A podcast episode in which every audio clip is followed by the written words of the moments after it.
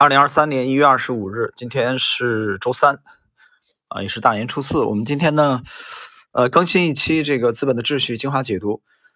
今天呢是第五十六集，啊，五十六集是这个黄石公园的效应，啊。这一期节目呢，我们把它作为这个，就是 啊，可以提前听的啊，但是可以提前听的周期也就三天。那每每个月呢，其实要求必须要有一期这个可以提前听的，所以我们今天把这一集作为这个啊内容，但是这个我就没有在呃单发啊，没有在这个朋友圈单发给我的几位朋友啊，因为你其实三天以后也就可以听了啊。好了，我们来看今天的内容啊，黄石公园效应对自然系统内稳态的研究，让我们再次回到自然界的课堂。森林，首先我们需要回忆一下，在第二章所探讨场景中的特殊过程。初期生长缓慢的啊较慢的针叶树，在尝试与生长较快的被子植物争夺资源时，会面临激烈的竞争。在原始森林中，对可用资源的无休止争夺是这一内稳态过程中的一部分。被子植物将在一段时间内主导土壤肥沃的地区，并可以轻松战胜它的竞争对手。而针叶树扎根在偏僻的地方，多岩而荒凉啊，这个岩是岩石的岩，很难生存。一旦以被子植物为主的森林区域变得杂草丛生，就容易引发小型野火。当火灾发生时，土地会被清理干净，为耐心的针叶树开辟了重新播种的道路。这是森林演替的连续跨期的更替。解释一下啊，因为有些人可能没有买这部书啊。这它刚才有一个森林演替，演是这个演员的演啊，替呃这个替代的替。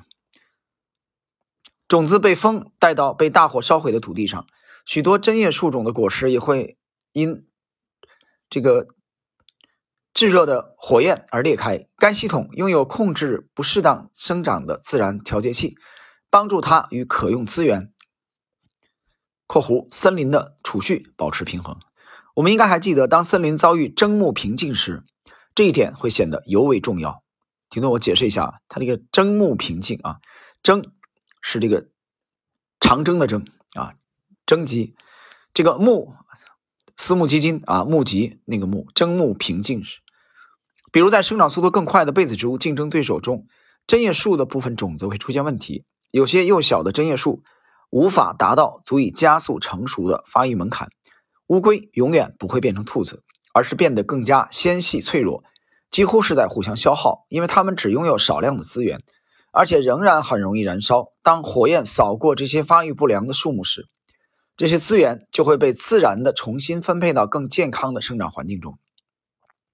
因此，大火不仅仅具有破坏性，而且必须被看作一种宣泄，或是一种进化的过程。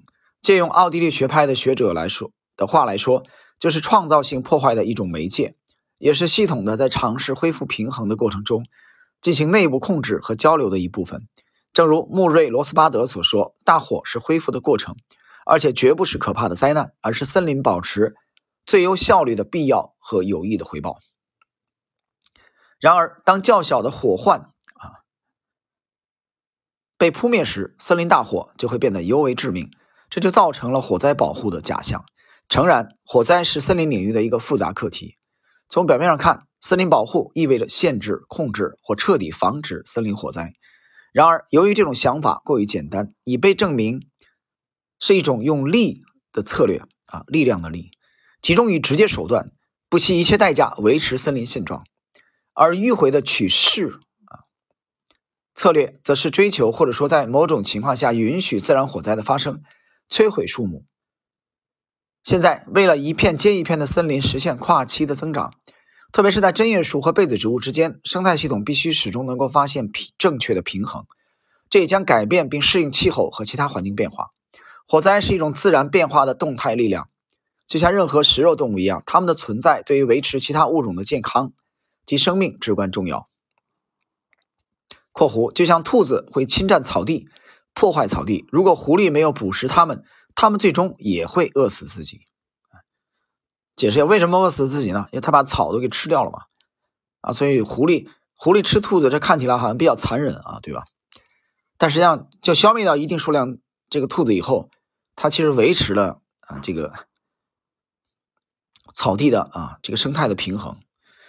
我们继续看，当一个生态系统内的种群数量超过了现有的资源数量，啊（括弧）比如说草地上的兔子兔子太多了的时候，那么它必须有捕食者及消费者（括弧）狐狸，它们不需要消耗太多力气就能得到下一顿饭来进行控制。当系统达到平衡啊（括弧）兔子数量刚好合适时，捕食者与消费者的比例也就得到了调控。他们要么挨饿，要么搬到别处去。在杂草丛生的森林中，最常见的控制来自所有非肉食性掠食者中最贪婪和无情的那一个，即火灾。其是最常完成控制功能的消费者。较小的低强度的火灾通过清除灌木。灌木丛轻松地调控着森林，包括那些无法与被子植物竞争的矮小细长的针叶树，同时保持树冠的生长不受影响。啊，这个冠，树冠啊，冠军的冠。是的，这的确有些自相矛盾。但最近重获尊重的老从业者强调了放任小规模火灾的重要性，这样方便管理森林，并可以防止因试图灭火而造成的更加凶猛的大火。不可否认的是，对火灾进行一定的压制之后。会导致更严重的破坏。我们的坏经济学家（括弧）作为其主要观点之一，在本书中不断出现，又一次出现了。在林业史上，没有哪一个地方比1988年的黄石国家公园更不幸的了。当时，黄石国家公园近80万亩 英亩的林地，就超过整个这个公园面积的三分之一，被烧毁或遭到火灾破坏。这是国家公园管理局历史上规模空前的灾难，而其根本原因就是试图灭火。这种灭火心态的蔓延可以与美国建立的森林管理体系联系起来。在二十世纪初，森林被视为需要保护的资源。换句话说，人们不能再允许森林继续燃烧了。这种做法的危险性在黄石国家公园悲剧式的呈现了出来，显现了出来。该公园在二十世纪八十年代末被认为早该失火。然而，较小的火势无法持续燃烧，因为在干燥的条件下，人们认为放任火焰存在过高的风险，于是较小的火灾总是被扑灭，但最终却导致黄石国家公园历史上最大的火灾。大火不仅摧毁了三十多倍于以往记录的土地，还摧毁了麋鹿和野牛的牧场，进一步改变了生态系统。由于对火灾的压制，树木根本没有机会，也没有理由互相取代。森林因此变得更脆弱，更容易被破坏，毫无根据、缺乏活力的生长，变成了一个网络，将森林扭曲的代价与多年来受一系列较小的自然火灾影响的区域联系起来，并扩展到更广的区域。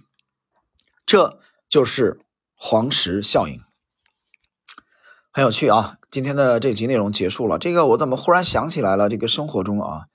这个这个例子或许不一定特别恰当啊，但是我觉得，呃，大家也就也就这么一听吧。我忽然想起来，生活中这个前几年啊，前年有有这个朋友啊，我在朋友那里听听到这这种说法，不知道大家生活中有没有？就有一个人说，这个这个人好像平时没事小病不断啊，没什么大病，但另外一个人呢，平时都特别特别健康啊，连小病都没有。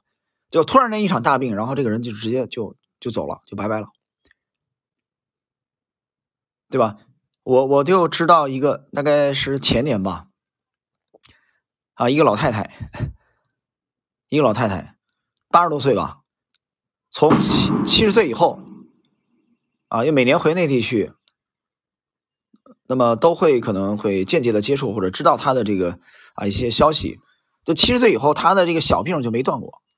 啊，每年都得上几趟医院的这种，没什么大毛病，就不停的这个小病。但是即使这样，七十岁，啊，你想一想，啊，很多人都说他是不是不行了？